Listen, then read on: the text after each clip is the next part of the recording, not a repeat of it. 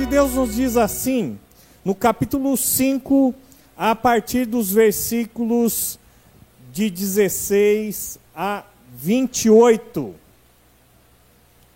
Acompanhe comigo a leitura a partir do versículo 16. A palavra de Deus nos diz assim: Alegrem-se sempre, orem continuamente, deem graças em todas as circunstâncias, pois esta é a vontade de Deus para vocês em Cristo Jesus. Não apaguem o espírito, não tratem com desprezo as profecias, mas ponham à prova todas as coisas e fiquem com o que é bom. Afastem-se de toda forma de mal. Que o próprio Deus da paz o santifique inteiramente, que todo o espírito, alma e corpo de vocês seja conservado irrepreensível na vinda de nosso Senhor Jesus Cristo. Aquele que os chama é fiel e fará isso. Irmãos, orem por nós. Saúdem todos os irmãos com um beijo santo. Responsabilizo-os diante do Senhor para que essa carta seja lida a todos os irmãos. A graça de nosso Senhor Jesus Cristo seja com vocês. Vamos orar. Amado Deus e Pai, pedimos a tua orientação para esse momento em que vamos ouvir da tua palavra. Pedimos que o Espírito Santo de Deus nos conduza nesse momento e que a tua palavra seja pregada com fidelidade e que possamos não apenas entender, mas praticá-la durante essa semana também com fidelidade. Pois nós oramos no nome do Senhor Jesus. Amém. Muito bem, o tema geral da nossa mensagem é justamente fidelidade.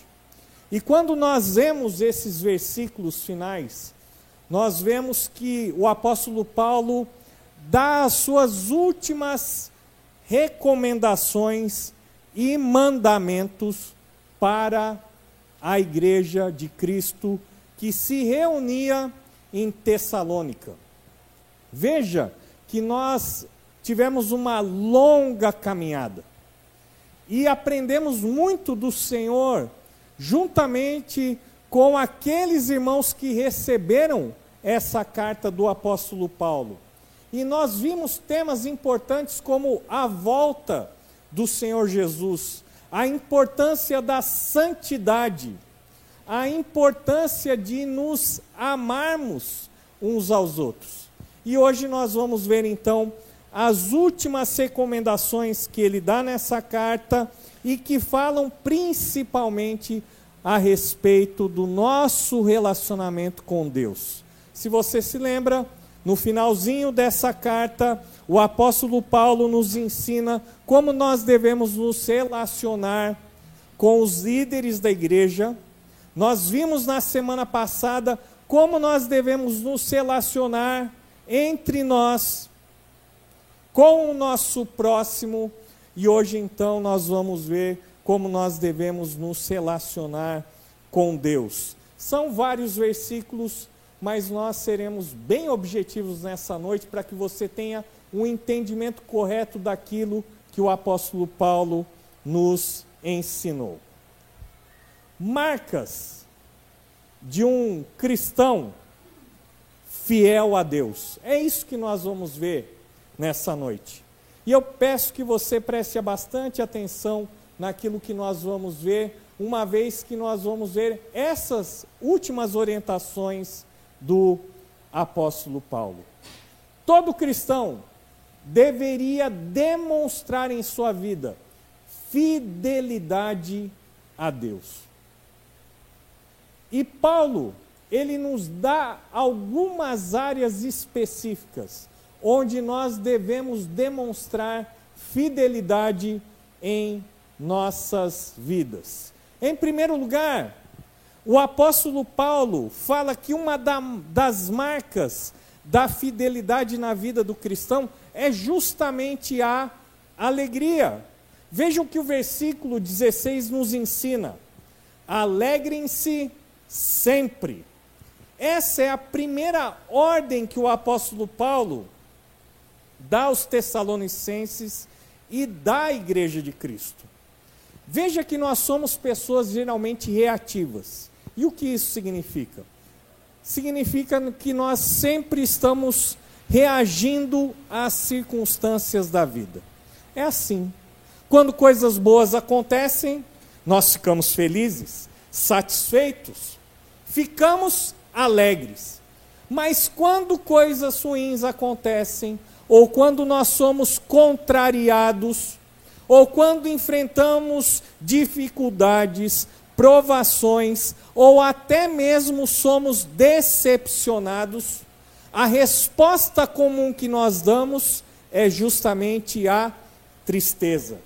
Mas veja que o apóstolo Paulo nos ensina aqui que o povo de Deus que as pessoas que seguem a Jesus Cristo devem ser marcadas pela alegria constante.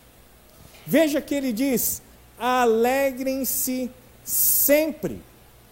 Esse é um mandamento, não é uma sugestão. Não é algo que você pode ou não exercer na sua vida. Veja que é um mandamento que diz que nós devemos nos alegrar independente da circunstância. Devemos nos alegrar sempre. Quando coisas boas acontecem, devemos nos alegrar. Quando coisas ruins acontecem, também devemos nos alegrar. E é lógico que isso é muito difícil.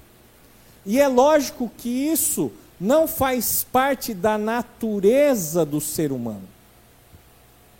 Por isso mesmo que nós precisamos nos lembrar que a alegria faz parte do fruto do Espírito Santo na vida do cristão. Se uma pessoa não nascer de novo, ela não conseguirá alegrar-se nos momentos difíceis, nos momentos de tristeza e de angústia.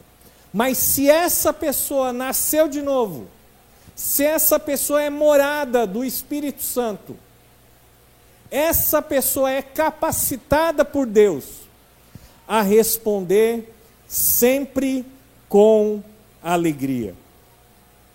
Veja que a alegria, então, é a marca de um verdadeiro cristão. A alegria tem como alicerce e também como objeto a pessoa de Deus. É em Deus que nós podemos nos alegrar sempre. Muitas vezes nós não podemos nos alegrar em nós mesmos. Muitas vezes nós nos alegramos, não nos alegramos com as pessoas.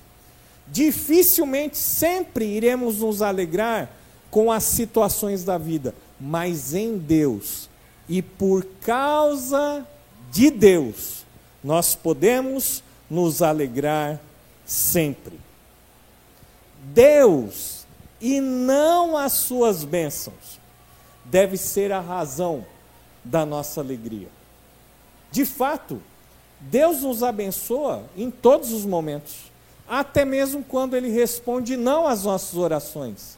Ele está nos abençoando, porque aquele não é motivado pelo seu amor, pelo seu propósito. Por isso, o apóstolo Paulo nos manda nos alegrarmos sempre, nos momentos bons e nos momentos ruins, porque Deus, ele nunca falha e Ele é a razão da nossa alegria. Esse é o primeiro mandamento, essa é a primeira marca que nós encontramos de fidelidade na vida do cristão. Então, veja que nós não estamos falando aqui que essa marca se resume àquela pessoa que sempre está dando risada de tudo, que sempre está sorrindo para todas as pessoas. Não, a alegria não tem relação com isso. Nós estamos falando de uma alegria interior, uma satisfação em Deus. A segunda marca que o apóstolo Paulo nos deixa no final da sua carta é justamente a vida de oração. E no versículo 17 nós vemos assim: orem continuamente. Talvez esse seja, ah, seja um dos versículos mais conhecidos de todo o Novo Testamento. A outra versão dizia: orai sem cessar. Orar, nós bem sabemos que é falar com Deus. A oração faz parte do nosso relacionamento com Deus. Então, orar é conversar com Deus, orar é se relacionar com Deus, mas orar também é depender de Deus. Veja que o apóstolo Paulo nos ensina também que a oração deve ser contínua. Ela deve ser repetida inúmeras vezes. É lógico que nós precisamos ter momentos específicos de oração diária. E o ensinamento do apóstolo Paulo não exclui esses momentos. Eu já vi muitos cristãos dizendo o seguinte: não, mas a Bíblia diz que nós devemos orar sem cessar. Então eu oro quando eu caminho para o meu trabalho, eu oro quando eu estou trabalhando. E é isso mesmo. O problema é que o orar sem cessar não exclui aqueles momentos que nós deveríamos ter dedicados exclusivamente à oração. Veja que as nossas orações não podem ser limitadas a esses momentos. Lembre-se que também é um mandamento, uma vida de oração repleta, cheia, transbordante de oração. E essa vida constante de oração também é uma marca daquele cristão fiel a Deus. Eu fico um pouco impressionado com alguns cristãos que acreditam que podem viver sem a oração. Pessoas que se assentam à mesa e não abaixam a sua cabeça para agradecer o alimento. Pessoas que se esquecem, ao abrir os seus olhos, de orar a Deus. Pessoas que antes de dormir não reservam um tempo para se colocarem diante de Deus. Pessoas que não oram em momentos específicos também não conseguirão praticar esse mandamento. Pessoas que se esquecem de orar a Deus não conseguirão desenvolver durante o seu dia, durante o seu trabalho, durante o seu exercício, seja na academia, ah, seja fazendo uma boa caminhada, o mandamento de orarmos continuamente. Isso por quê? Porque muitas vezes nós nos esquecemos de que a oração é um mandamento, de que a oração é falar com Deus, conversar com Deus. Orar é relacionar-se com Deus e, acima de tudo, orar é depender de Deus. A maioria das igrejas já abandonaram o culto de oração. E alguns pastores têm ah, aplaudido essa tragédia. Nós ainda nos reunimos todas as terças-feiras para nos encontrarmos, ainda que de uma maneira virtual, para orarmos a Deus. Uma igreja que não ora não pode ser chamada de igreja. Um cristão que não ora não pode ser chamado de cristão, porque orar é relacionar-se com Deus e orar é depender de Deus em todos os momentos, em todos os lugares e em toda hora do nosso dia. Esse é o segundo mandamento. Essa deveria ser a segunda marca de um cristão fiel a Deus. Mas o texto continua e nós vamos ver aqui o terceiro mandamento, que é justamente relacionado à gratidão. Veja o que o texto nos fala, ali no versículo 18: Deem graças em todas as circunstâncias, pois essa é a vontade de Deus para vocês em Cristo Jesus. Para aqueles que participaram da nossa reunião pela manhã, nós falamos muito sobre a gratidão, a importância de sermos gratos a Deus em todas as circunstâncias. Também, mais uma vez, nos momentos bons, nos momentos ruins, nos momentos onde nós percebemos que Deus nos deu uma vitória, nos momentos em que nós nos sentimos derrotados, nós devemos dar graças a Deus em todas as circunstâncias, por todas as circunstâncias. E como nós falamos pela manhã, a ingratidão, infelizmente, é uma característica dos últimos tempos. É isso que Paulo fala a Timóteo, que nos últimos dias os homens seriam ingratos. E essa ingratidão, ela está presente em todos os relacionamentos. Filhos que são ingratos aos seus pais, pessoas que são ingratas diante daquelas que também lhe fazem o bem. Mas veja que o apóstolo Paulo chama a nossa atenção e nos dá esse outro mandamento: deem graças em todas as circunstâncias. Veja que é próprio do ser humano ser grato quando coisas boas acontecem. Mas nós precisamos nos lembrar mais uma vez que o cristão é chamado a ser grato também pelos momentos e nas situações difíceis que ele passa. Ser cristão é ser um seguidor de Cristo. Ser cristão é ser adotado na família de Deus. É ser uma nova criatura.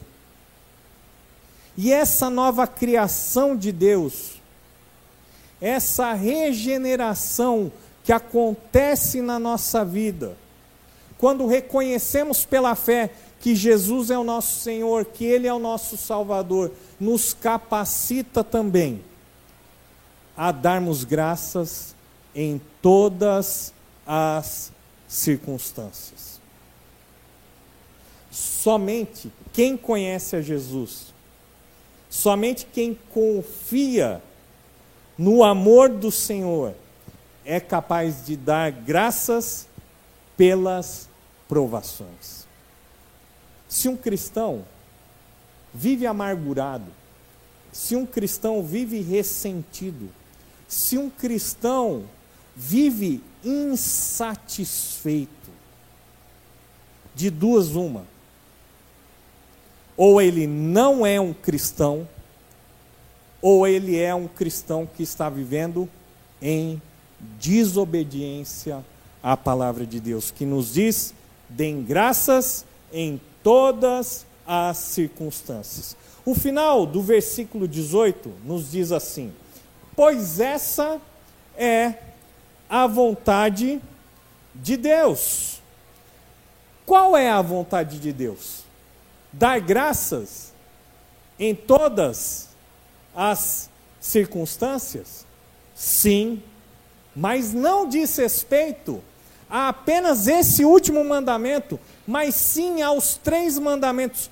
Qual é a vontade de Deus para a sua vida? Alegre-se sempre. Ore sem cessar. E dêem graças em todas as circunstâncias. Porque esses três mandamentos é a vontade de Deus para vocês em Cristo Jesus. Vimos aí três marcas. Vamos seguir e vamos ver as próximas três. Versículo 19. Acompanhe comigo aí. A leitura da palavra de Deus nos diz o seguinte: um quarto mandamento, uma quarta marca, não apaguem o espírito. E é muito interessante, porque esse verbo apagar aparece seis vezes no Novo Testamento. Só que cinco vezes esse verbo é usado para descrever o ato de você apagar o fogo. Pronto. Você apaga o fogo, a chama. Cinco vezes o Novo Testamento usa esse verbo para justamente descrever essa ação. Mas Paulo emprega esse verbo de uma maneira um pouco diferente. Ele não aplica ao fogo, mas ele aplica à pessoa do Espírito Santo. E é lógico que existe uma relação entre o fogo e a pessoa do Espírito Santo. Veja que o apóstolo Paulo nos dá agora uma ordem bem clara: não apaguem o espírito. A ideia é não extinguir, abafar, deixar inativo o que? A influência e a atuação do Espírito Santo na sua vida. Nós sabemos que depois do Pentecostes, o Espírito Santo desceu sobre os cristãos. E a partir daquele momento, o Espírito Santo habita permanentemente nos cristãos. Todo verdadeiro cristão agora é um templo do Espírito Santo. É a habitação do Deus Espírito Santo. Ele não mais se retira da vida daqueles que são crentes, ele faz morada permanente. Porém, o cristão, infelizmente, segundo esse texto, ele pode apagar a atuação, a influência do Espírito Santo em sua vida. E Paulo é bem claro: não apaguem o espírito. Mantenham a sua atuação, a sua chama, o seu calor, o seu poder, a sua purificação viva em suas vidas. E como nós podemos então apagar o Espírito Santo? Existem algumas maneiras quando nós deixamos de ser cheios do Espírito Santo, quando nós deixamos de andar no Espírito Santo, quando vivemos deliberadamente na prática do pecado e quando nós desobedecemos a Sua palavra. Se fizermos uma relação com aquilo que Paulo nos falou anteriormente, se nós não nos alegrarmos sempre, de certa forma, estamos apagando a influência do Espírito Santo em nossas vidas. Se não oramos constantemente, de certa forma, também estamos apagando a atuação do Espírito Santo em nossas vidas. Se não damos graças em todas as circunstâncias, estamos em desobediência e estamos abafando a atuação do Espírito Santo em nossas vidas. Será que você tem apagado a atuação do Espírito Santo na sua vida, com as suas decisões, com as suas atitudes, com a sua postura, com a sua desobediência à palavra de Deus. Então, a quarta marca de fidelidade na vida de um cristão é que ele não apaga o Espírito Santo. Vamos continuar aqui. Nós vamos encontrar aqui uma quinta marca, um quinto mandamento. E esse quinto mandamento nos fala o seguinte: que o cristão fiel não despreza a palavra. Vamos ver o texto aqui, versículo 20 e 21. Não tratem com desprezo as profecias, mas ponham à prova todas as coisas e fiquem com o que é bom. A palavra profecia ela significa justamente a revelação de Deus dada aos homens. Profetizar literalmente significa falar em nome de Deus.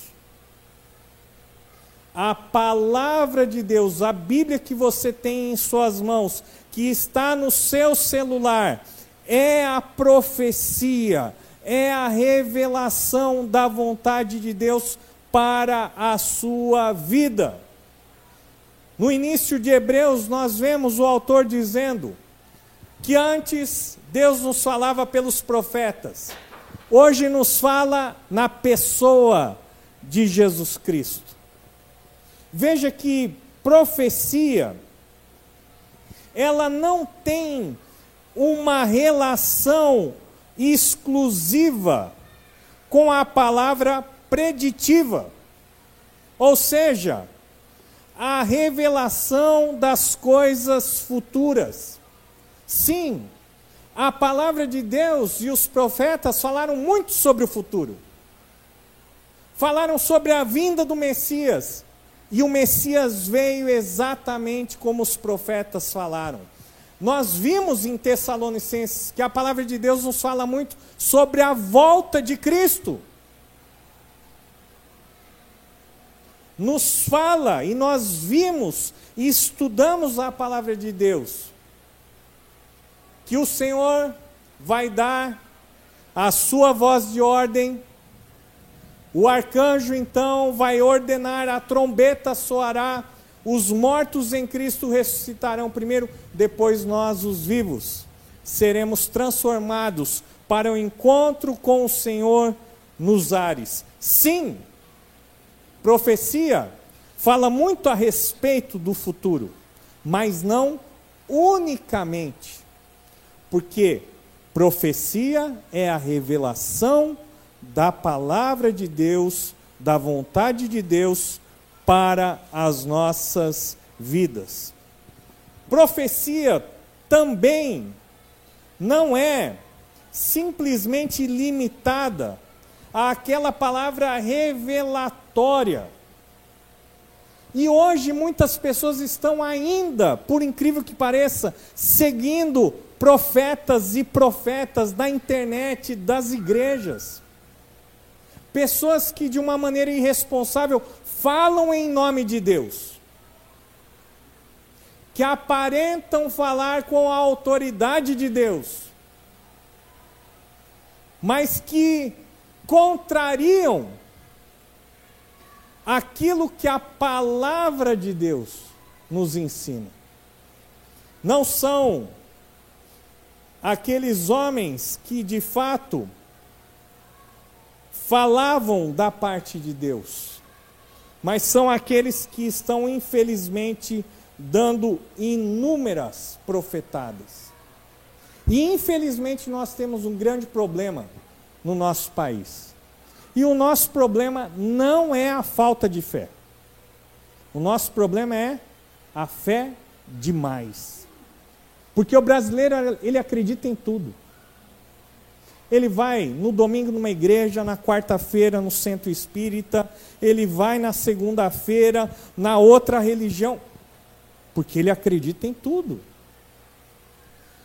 E pessoas mal intencionadas, pessoas que Deus não enviou, cativam esses corações que estão desesperados em conhecer a Deus e a sua vontade, sendo que a vontade de Deus para a minha vida e para a sua vida está toda ela contida nesse livro.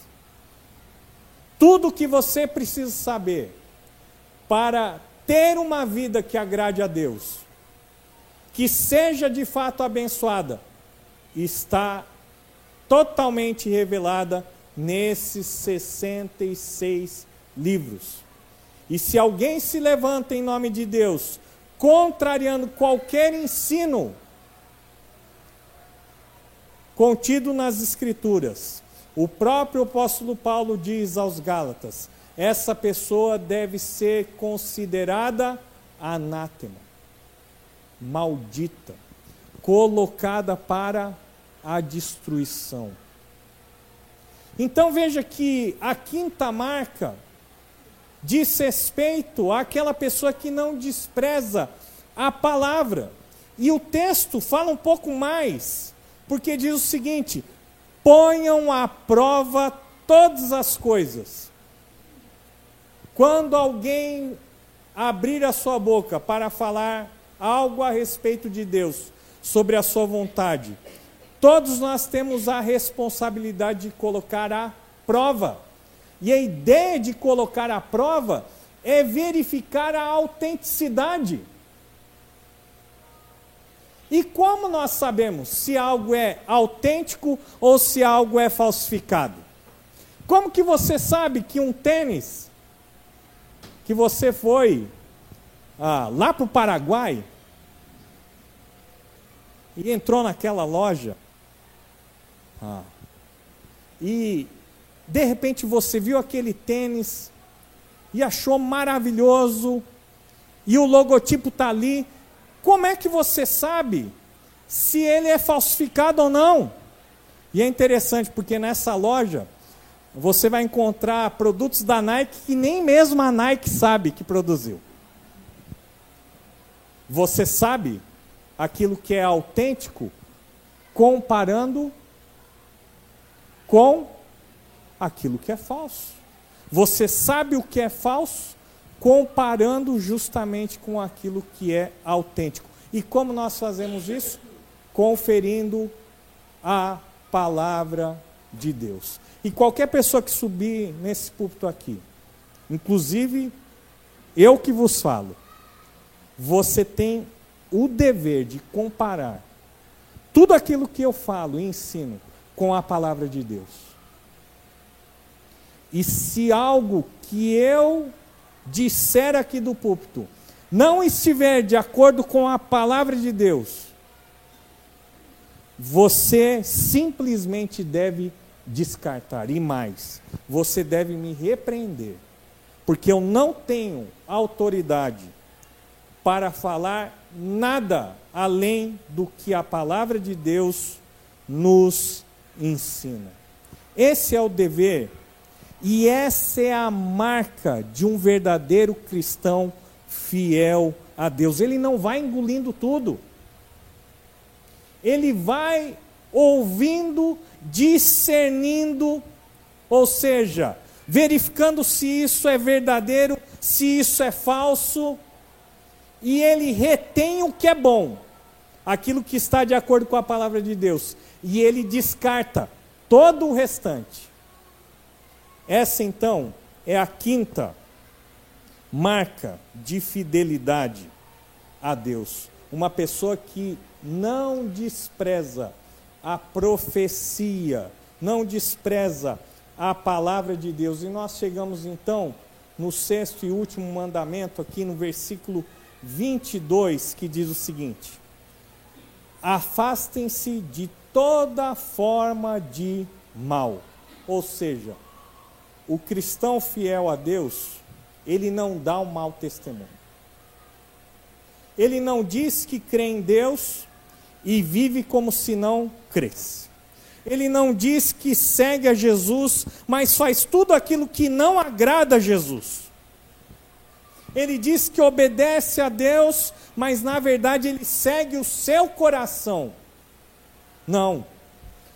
O cristão fiel a Deus, ele não dá um mau testemunho e por isso ele se afasta de toda forma de mal.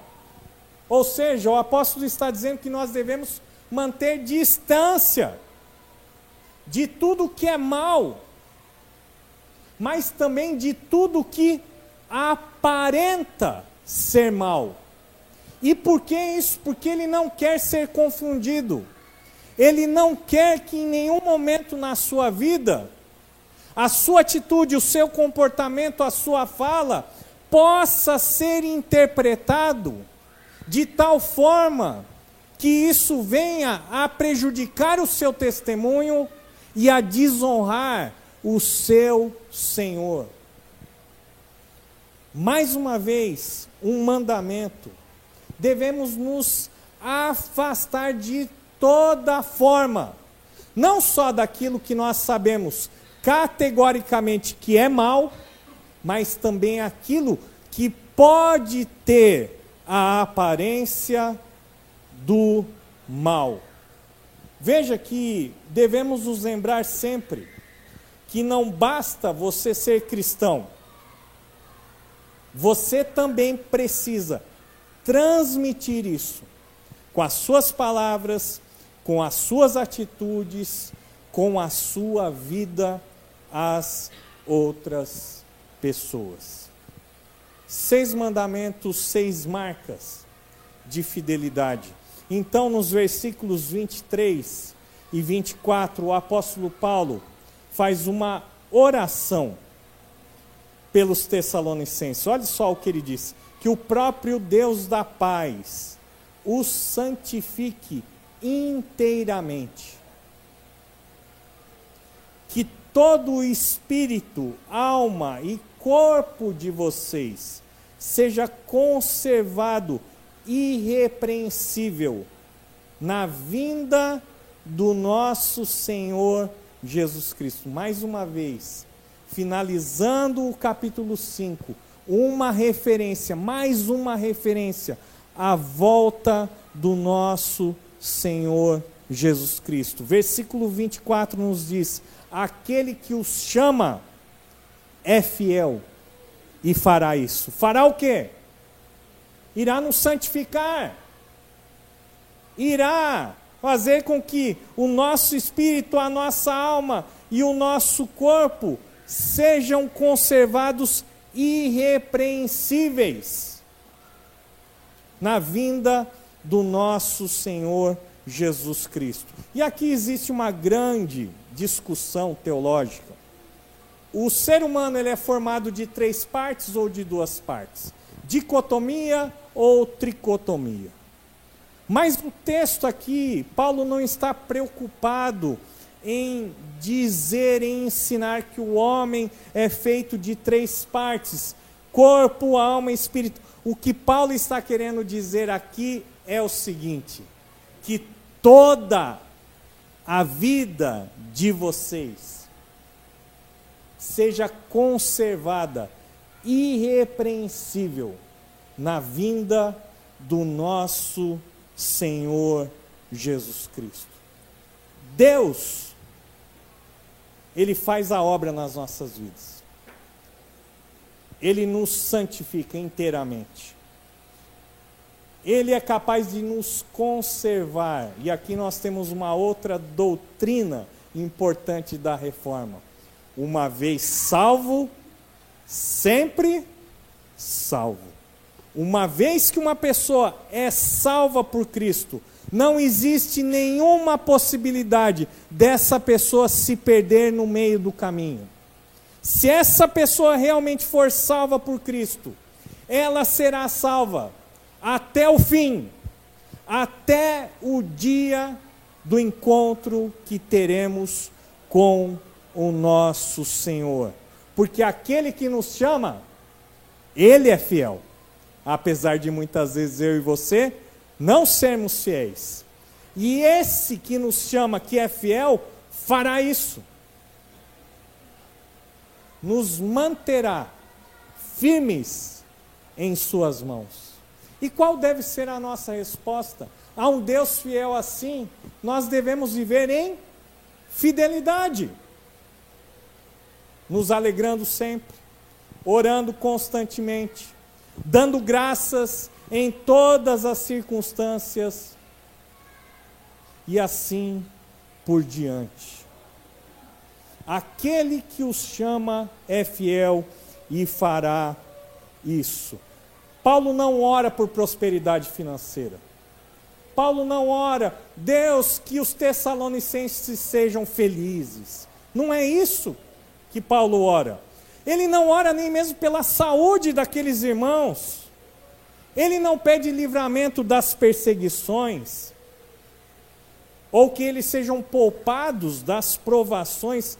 O que Paulo pede ao Deus da paz é que os tessalonicenses sejam santificados por completo.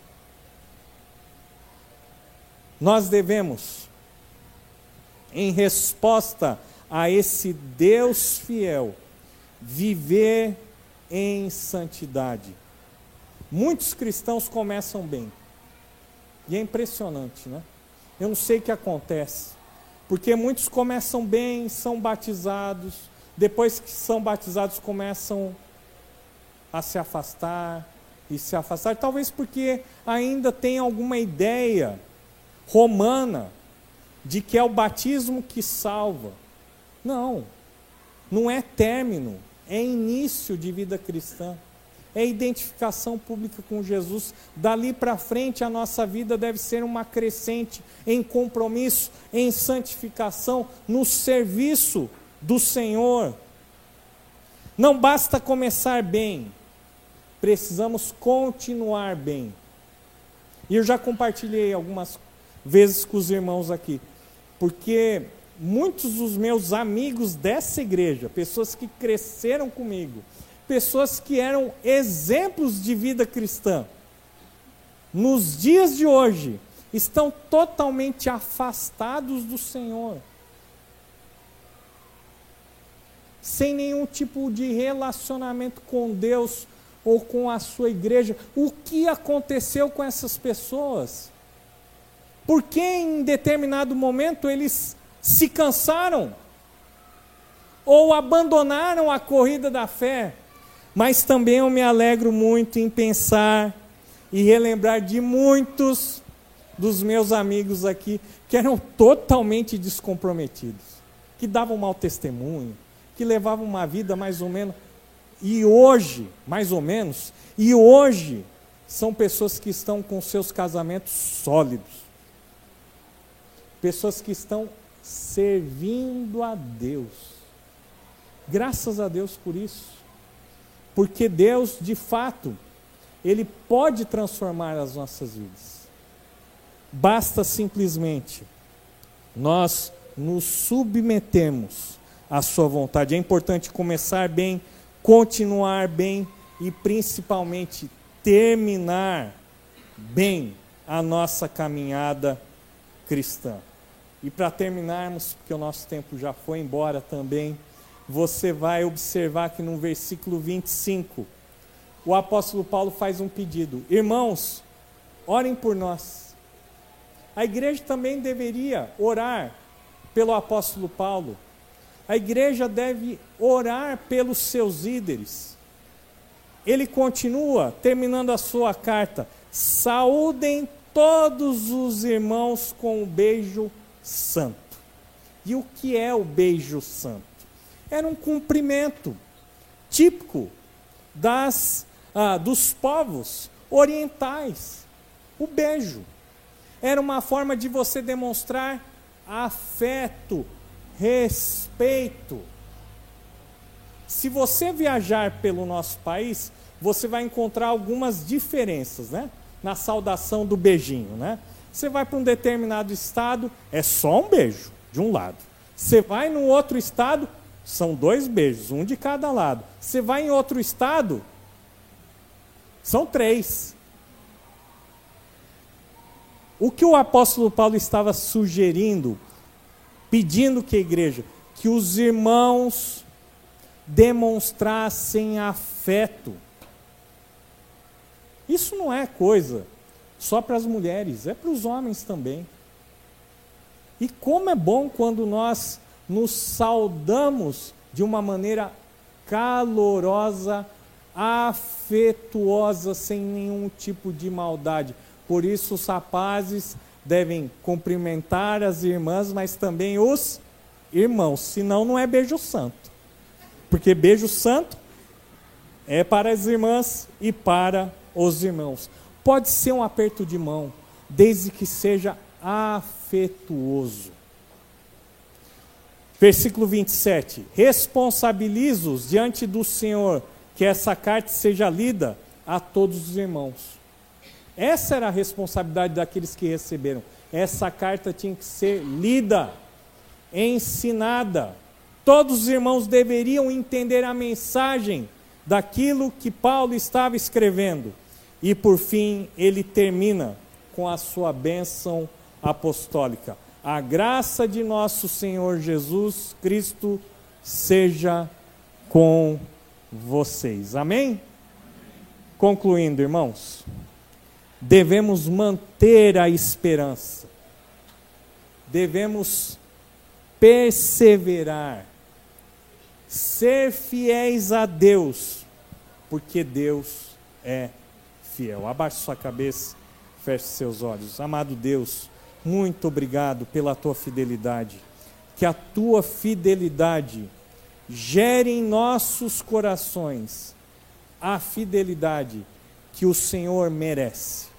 Oramos assim, no nome de Cristo Jesus. Amém e amém. Amém.